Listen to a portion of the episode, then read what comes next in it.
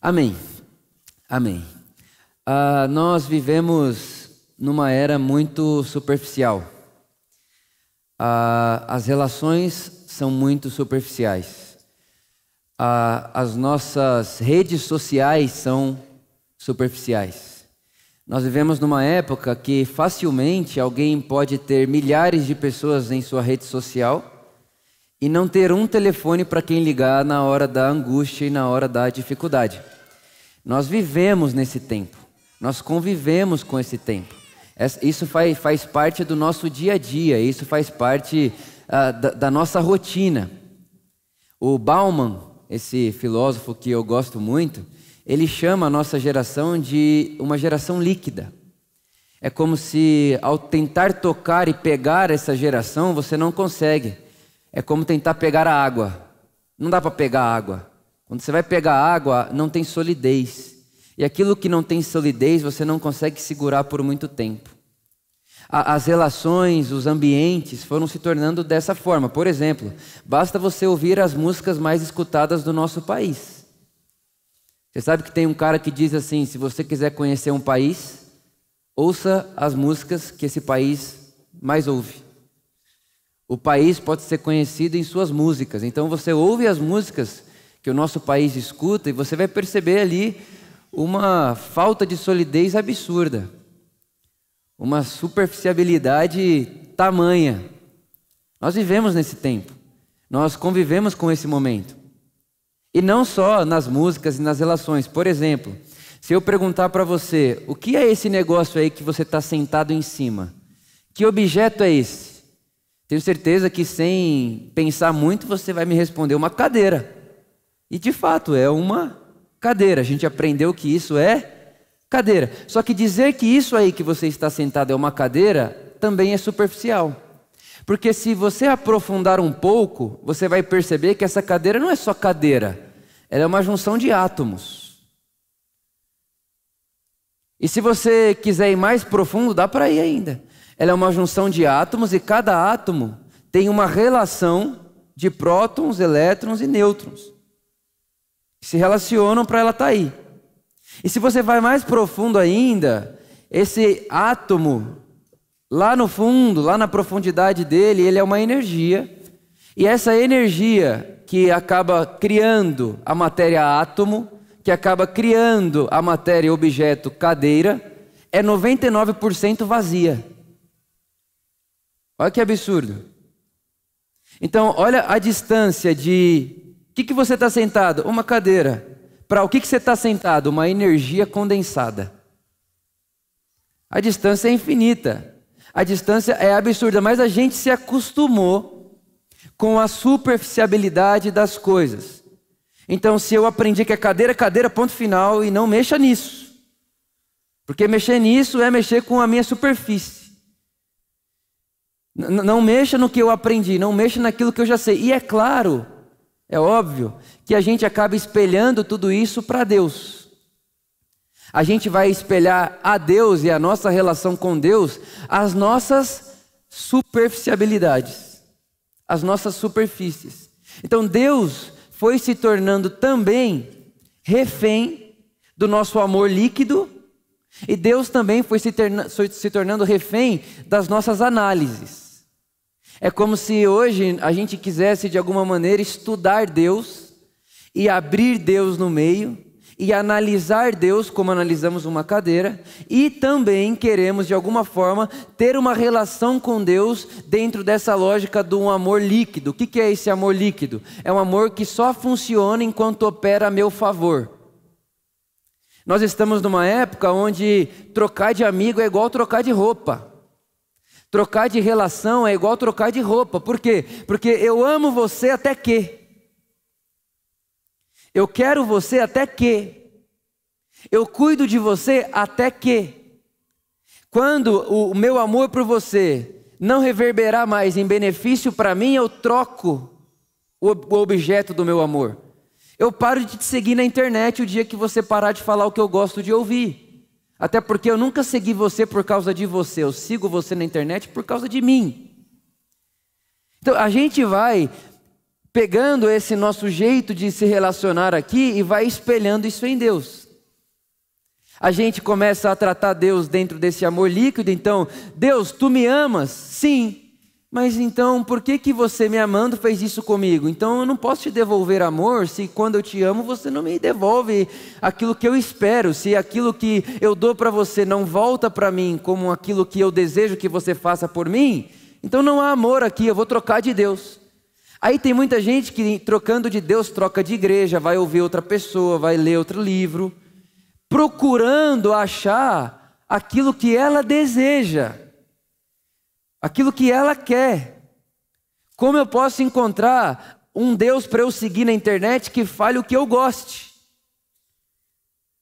Que faça comigo o que eu quero que faça. Eu quero encontrar um Deus que o meu amor líquido funcione. Eu quero achar um Deus que resolva a minha superfície. E a gente vai fazendo isso. A gente vai fazendo isso. E enquanto a gente vai fazendo isso, analisando Deus, tentando estudar Deus e Deus, porque a gente coloca Deus quase que dentro de um laboratório. E a gente quer falar, Deus, mas por que, que você não faz isso? Deus, olha a minha vida, por que, que você não resolve a minha vida aqui? Ou oh, Deus, por que, que isso acontece comigo, não aconteceu com outro? Deus, e a gente vai tentando estudar Deus, analisar Deus. A gente põe Deus na maca do nosso laboratório, a gente abre Deus no meio e começa a tentar discernir e tentar dizer o que, que ele pode fazer, o que, que ele não pode fazer. O que, que é isso? É a nossa modernidade, quer explicar tudo e quer usar tudo para o seu próprio prazer. Como é que eu faço para entender esse Deus? Porque se eu entender esse Deus, e aí ele deve ter uma lógica de ação e reação, se eu entender ele, eu posso tratar ele de um jeito que eu vou manipular aquilo que ele devolve para mim. Basta entendê-lo como eu faço com a ciência, como eu faço com essa cadeira, como eu faço com a matéria. E nessa ânsia de analisar Deus, nessa ânsia de aprender Deus, nessa ânsia de explicar Deus, a gente perdeu Deus. Perdemos a sensibilidade de Deus. Perdemos o toque. Na ânsia de abrirmos os olhos para a análise de Deus, nós perdemos o olho do coração e da alma, que percebe Deus e discerne Deus no interior. É de Pascal a fala que diz que Deus não se conhece na mente, Deus só pode ser experimentado com o coração. E na nossa modernidade, no nosso mundo racional, a gente quer explicar Deus na razão, a gente quer desenhar Deus na matemática. A gente quer encontrar Deus na lógica e na razão e na racionalização das coisas, mas Deus não se conhece aqui. Deus se experimenta na alma. Deus se experimenta no coração. Deus se percebe o sabor. Por exemplo, se eu falar para você aqui agora a palavra mel, o que é que vem na sua mente? Para alguém vem lá o mel da abelha que se come, mas para outro vem uma pessoa que chama mel. E mel é só um conceito que nos lembra algo, mas falar mel não é experimentar mel. Percebe? Eu falar mel para você não significa que eu experimentei ou que eu estou com sabor de mel na boca. Da mesma forma que falar Deus, aprender Deus com a boca, aprender Deus com a letra, aprender Deus na sala de aula, aprender Deus no domingo, aprender Deus na celebração, aprender Deus no seminário, aprender Deus na teologia, aprender Deus com manuais, com Bíblia, aprender Deus e falar Deus não significa provar mel. Não, não significa experienciar, não significa ter sabor. E o convite do Evangelho para mim, para você, o convite de Deus para mim, para você, é prove de mim. Prove de mim. E nessa ânsia que nós temos de abrir os olhos do entendimento e da razão, a gente acabou fechando os olhos do nosso coração e acabamos perdendo a nossa percepção e sensibilidade de que Deus está aqui e está agora. E isso não acontece só comigo e com você, por exemplo. Se você ler a sua Bíblia lá em Gênesis, Gênesis,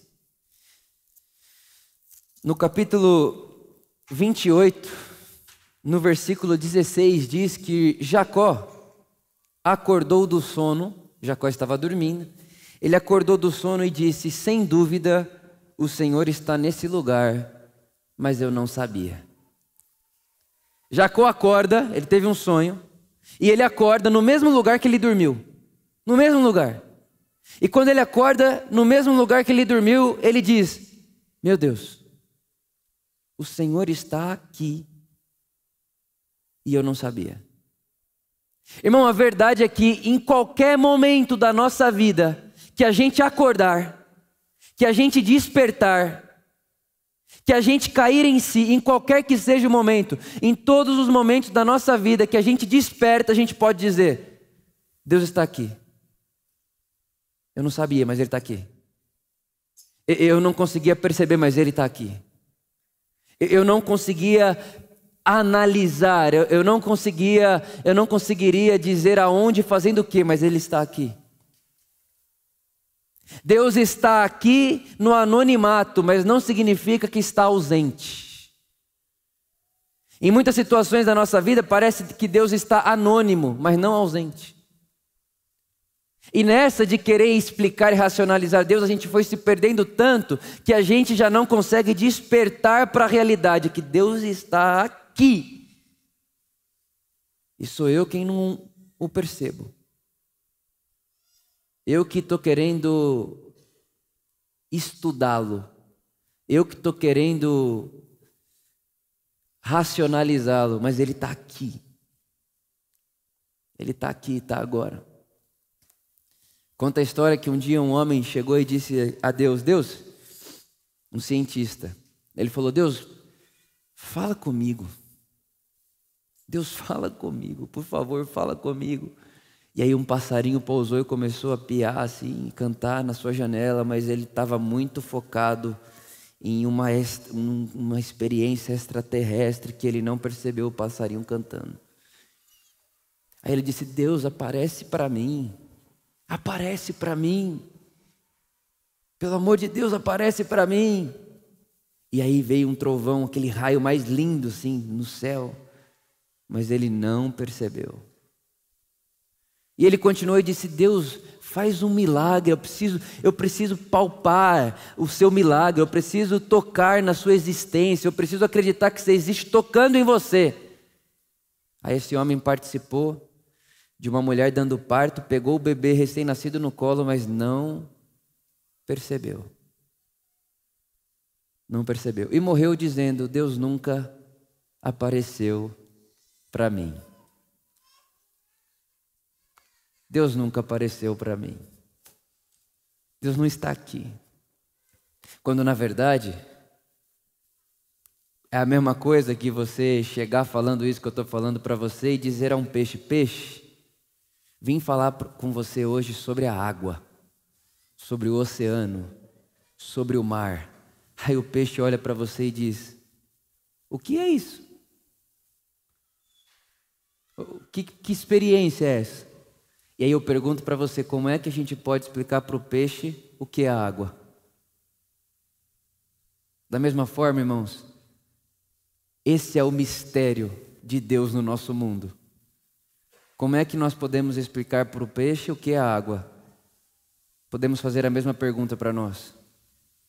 Como é que podemos explicar Deus, sendo que estamos dentro dele, respirando dentro dele, mergulhados dentro dele, e a única coisa que precisamos fazer é descer com a mente ao coração, abrir os olhos da alma e começar a perceber que em tudo Ele está. Tudo que eu vejo me faz lembrar você. Tudo. Tudo. Na formação das nuvens tem você. No bebê que chora tem você. Irmãos, esses dias atrás eu estava perguntando e estava. Tem uma expressão que é assim, você já deve ter escutado, e eu não fazia ideia do porquê existia essa expressão. Essa pessoa está enfesada. Já ouviu essa expressão? Você sabe que essa expressão é porque quando você está com o intestino preso, o seu corpo não libera humor, sabia disso? Dopamina. Prejudica você de ter o hormônio do prazer, que é o que faz você ficar legal. Então, uma pessoa enfesada é uma expressão que diz alguém que não está indo no banheiro, não, o corpo para o, o funcionamento natural das coisas. E eu comecei a perceber que até na vontade que eu tenho de ir ao banheiro, eu posso ver Deus. Só que no nosso mundo da racionalização das coisas, pensar que eu ter vontade de ir ao banheiro, de que pensar que eu ter vontade de beber água, saber que meu corpo está pedindo água e, e, começar a perceber essas belezas da nossa vida, dizer Deus está aí, alguém diz não, mas eu não quero Deus aí. Eu quero Deus resolvendo o meu problema. Eu, eu quero Deus fazendo a, o que eu desejo. Então você não quer Deus, você quer morrer, porque vida sem problema, irmão,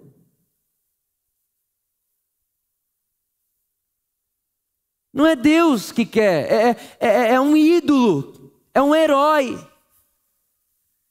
Mas Deus, irmãos, o Deus que nós lemos na Escritura, o Deus que nós percebemos na criação, esse Deus que nós acabamos de cantar aqui agora, que forma as nuvens e que cria. Olha que coisa linda! Na dança do mar eu ouço você falar. Percebe que esse Deus ele não está na experiência do alto, ele está aqui.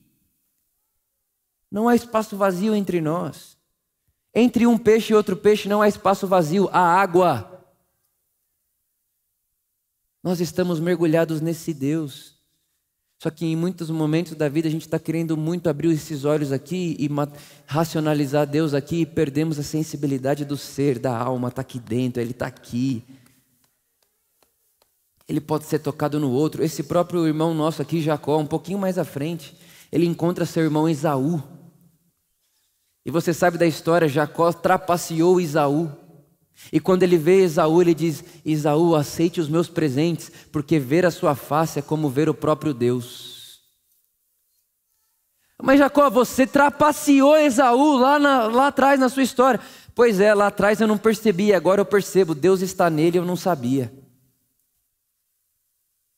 Deus está na face dele e eu não sabia. Como eu disse a vocês, eu fui lá falar com esses professores da escola estadual. Irmãos, eu sou um eterno admirador de tudo que envolve educação, tudo, sou apaixonado. Inclusive na minha lista de sonhos da adolescência, nunca escrevi que queria ser pastor de uma igreja, mas está escrito lá na minha lista que eu quero ter uma escola. Sou apaixonado, coisa mais linda do universo. E eu estava lá conversando com eles e de verdade, tinha 40 professores. E o meu coração tremia de, de temor e de gratidão e de reverência àquele momento. 40 pessoas. 40. E aí, alguns estavam de máscaras e outros não, e enquanto a gente conversava, os olhinhos lacrimejavam, e aí depois eles começaram a contar histórias e lembrar nome de alunos. Eu pude falar como falou Jacó: Deus já estava aqui e eu só não percebia. Eu só não percebia. Duas semanas atrás, se eu não me engano, nós estávamos lá no meu prédio fazendo o nosso dois ou mais e um dos casais que participam do dois ou mais que a gente tem lá no prédio tem um filho pequenininho. E ele entrou assim no salão, estava brincando e tal, e de repente a gente conversando, Enquanto a gente conversava, ele parou no meio assim da nossa roda, olhou para a luz e falou: Oi, luz. Que bom que você veio.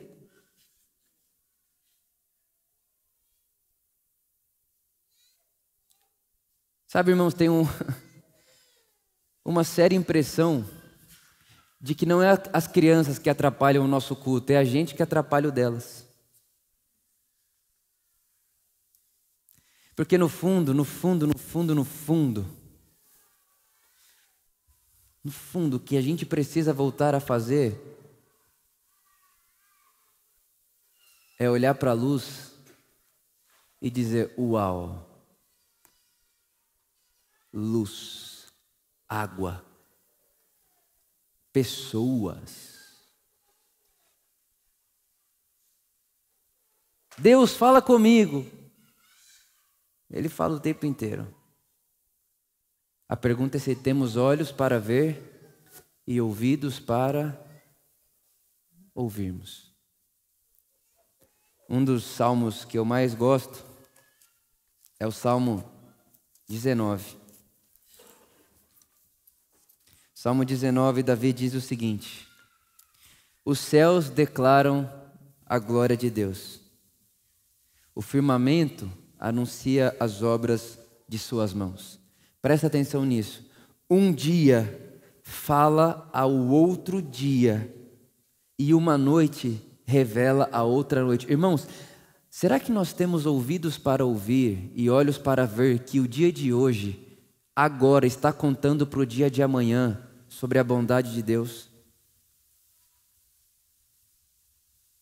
E, e você já parou para reparar e para pensar que se a gente tiver com a janela aberta para assistir, ou se todo mundo estiver com as janelas fechadas das suas casas, e ninguém assistiu o pôr do sol, e nem o nascer do sol, já parou para pensar que ele faz igual todo dia?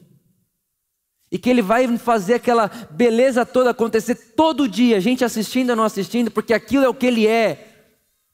Ele não está fazendo aquilo para você ver, ele não está fazendo aquilo para ser aplaudido, ele está fazendo aquilo porque aquilo é o que ele é. O sol, quando nasce hoje, está contando para o dia de amanhã as obras e a bondade de Deus. Sem discurso e sem palavras, não se ouve a sua voz do dia e da noite, mas a sua voz ressoa por toda a terra e as suas palavras até o confim do mundo. Nos céus, ele armou uma tenda para o sol, que é como, olha isso, que coisa linda, irmãos. No céu, ele armou uma tenda para o sol, que é como um noivo que sai de seu aposento e se lança em sua carreira, com a alegria de um herói. Olha o que Davi está dizendo: o sol nascer de manhã é como um homem, na época dele, um homem que saía da sua casa para trabalhar e trazer comida para sua casa trazer sustento para sua família. Ele está dizendo: o sol se sente assim quando nasce.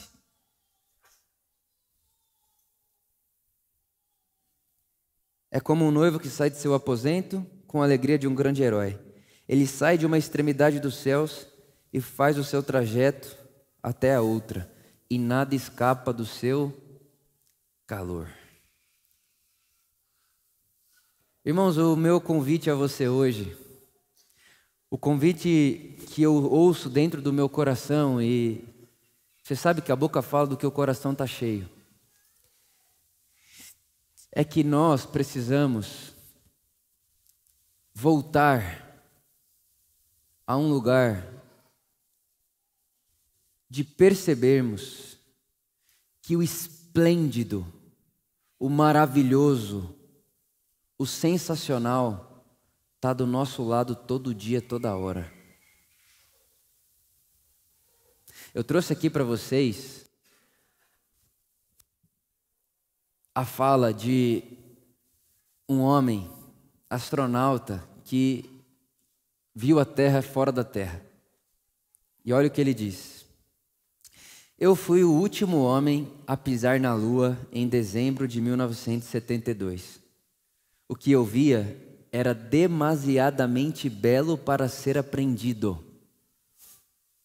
O que eu via era demasiadamente belo para ser aprendido, demasiadamente ordenado e cheio de propósito para ser fruto de um acidente cósmico. A gente, olha que lindo, a gente olhando de lá se sentia interiormente obrigado a louvar a Deus. Deus deve existir por ter criado aquilo que eu tinha o privilégio de contemplar.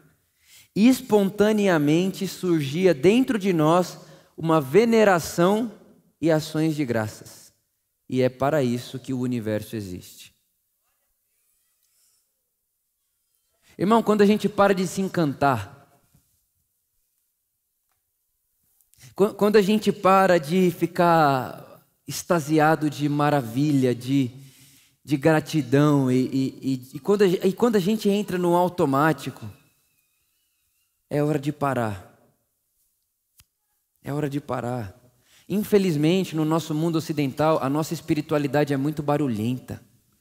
A gente gosta de música alta e, e quanto mais a gente grita alto, parece que mais Deus está no lugar. Irmão, é hora de parar, faz silêncio, fica quieto e entra para dentro de você.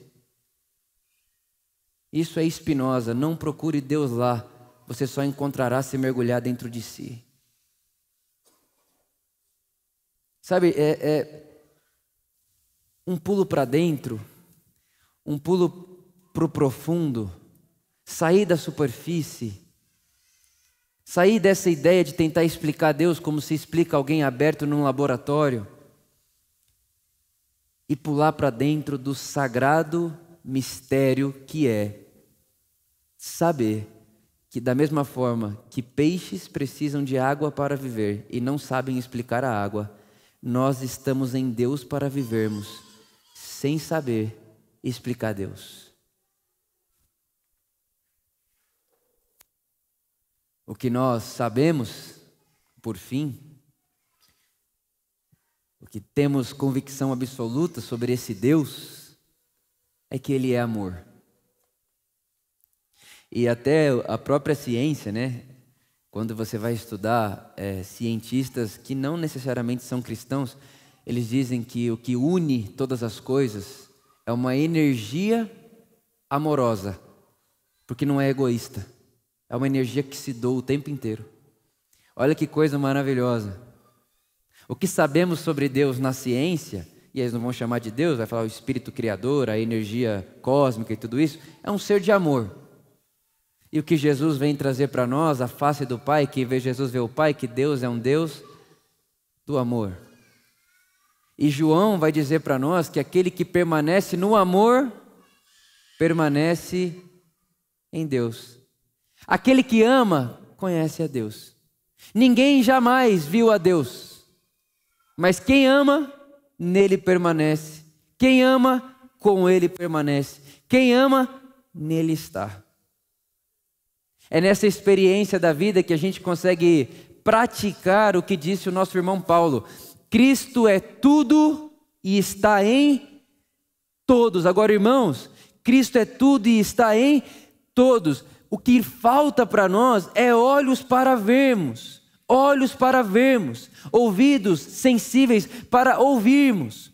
É, o que falta para a gente é, é, um olho menos racional e mais sensível. O que falta para a gente é uma cabeça menos racional e um coração mais sensibilizado para tocar Deus, tocar a Deus, perceber Deus, senti-lo e experienciá-lo e aprender a enxergá-lo em tudo e em todos, até naqueles que os nossos olhos não se agradam muito de ver. Porque essa é uma das maneiras de Jesus nos contar isso. Ele diz que quando ele se encontrar com a gente, ele vai dizer: Eu estive preso e você não foi me visitar. Irmão, quem é que está preso? A gente boa? É claro que existem as injustiças, mas Jesus está indo profundo ali. Ele está falando assim: é muito fácil você olhar aí para o pregador que está com a Bíblia na mão falando de Deus e falar: nossa, como eu vejo Deus nesse irmão. É fácil. E ainda mais aqui, 30 minutos que eu estou falando com você, é muito fácil. O que Jesus está dizendo é: os puros de coração verão a Deus em tudo e em todos.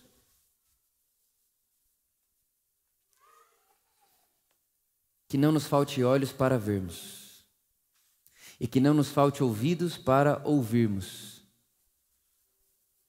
Esse Deus, que é tudo e que está em todos, e que fala com a gente, e que pode ser que em muitos momentos da vida esteja em anonimato, mas não é porque está anônimo que está ausente. Essa fala é de Einstein. Einstein dizia que o nome de Deus no nosso mundo é coincidência. Não é coincidência, tem nome. Tem alguém aí. Por detrás do que se vê e daquilo que não se vê, tem um ser aí. Amoroso, gentil, benevolente, doador, generoso. Tem um ser aí, doando vida, trazendo vida, cuidando de mim, de você e levando esse mundo para a gente falou disso na série Convergência, levando esse mundo para casa. Para casa. A semana passada a gente cantou uma música aqui que ficou na minha cabeça, no meu coração, o tempo inteiro, essa semana, inteiro. Não saía da minha mente, não saía do meu coração. Eu cantarolei essa música muitas vezes e com certeza cantei coisas erradas. Tipo, você não lembra, não lembrava a música de cor. Mas a canção diz: O que darei a um rei? E aí pensa, o que darei a esse Deus aí que a gente está falando? o Criador de todas as coisas, o que darei eu a Ele? O que eu posso dar a Ele? O que, que eu posso falar a Ele? E a música diz: Eu só tenho o meu coração e um aleluia. Me lembra muito a experiência do astronauta, que quando ele vê tudo aquilo, ele se encanta e diz: Aleluia. Aleluia. Aleluia. Mas o ego faz a gente ficar no nosso mundinho. A gente vê o nosso mundinho. A gente quer ganhar o nosso mundo. Mas do que vale ganhar o mundo? O seu mundo? Em volta de mim tem que estar tudo do jeito que eu quero. O que vale ganhar o mundo e perder a alma, que é o encanto, que olha para tudo e todo e diz: Aleluia. Aleluia. Aleluia. É fazer com que essa música que cantamos hoje se torne prática. Eu te vejo em tudo. Tudo que eu vejo me faz lembrar você. Do menor ao maior, me faz lembrar você. O ar que eu respiro é você. A nuvem se formando é você. Nada te escapa. Você está em tudo e tudo está em você. Eu oro para que o nosso coração seja sensível a isso e que na sua vida de oração te faltem palavras, a tal ponto que enquanto você for orar, você diga o que dizemos semana passada na música. É claro que com suas palavras, mas sabe aquele momento que você vai orar e você vai falar com Deus e você olha e diz: Estou encantado. Estou extasiado. Aleluia. Aleluia. Aleluia. Louvado seja você, Jesus. Aleluia. O Criador dos céus e da terra. Aleluia. Glórias a ti, Jesus. Aleluia. Aleluia. Ao invés de repetições vazias e preenchidas por desejos egoístas. Um desejo ardente e profundo de se encantar com aquele que merece o nosso aleluia. Que seja assim na minha vida, na sua vida e entre nós. Amém. Pai amoroso, Pai gracioso, presente, entre nós com a gente. Nos dá essa graça, esse privilégio sagrado de vermos, de termos olhos para ver. O Senhor falando com a gente na vida, com as coisas. O Deus Criador do prazer o Deus criador da, do sorriso, da alegria e o Deus criador do choro, o Deus criador das emoções, o Deus criador. Pai, nós queremos ver isso aí, nós queremos tocar isso aí. Nós não queremos uma espiritualidade que nos tire da vida, mas que nos insira nela. Que nos dê olhos, ouvidos, sensibilidade emocional, sensibilidade no corpo para te percebermos como disse Jacó a Esaú, te ver é como ver a face do próprio Deus. Pai, nós não queremos que isso seja só um discurso e que isso seja uma música que a gente canta domingo. Nós queremos viver assim, a partir dessa realidade. Esse é o seu reino. Tivemos em tudo. Tivemos em tudo. E se não vemos ainda, cantamos, Pai, como que profeticamente, te veremos em tudo. Sabemos disso. E nos leva o Espírito de Jesus, Espírito criativo, o Espírito que cria, o Espírito que, que faz nova todas as coisas, nos empurra a esse lugar de admiração, vislumbre, encantamento diante da vida, diante das coisas que foram entrando tão no natural que a gente já nem dá tanta importância. Nos tira dessa superficialidade, nos leve profundo, para dentro, para dentro, para dentro.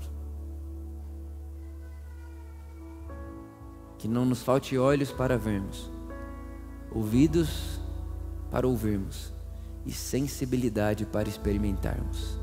Essa é a nossa oração, nossa gratidão. Amém.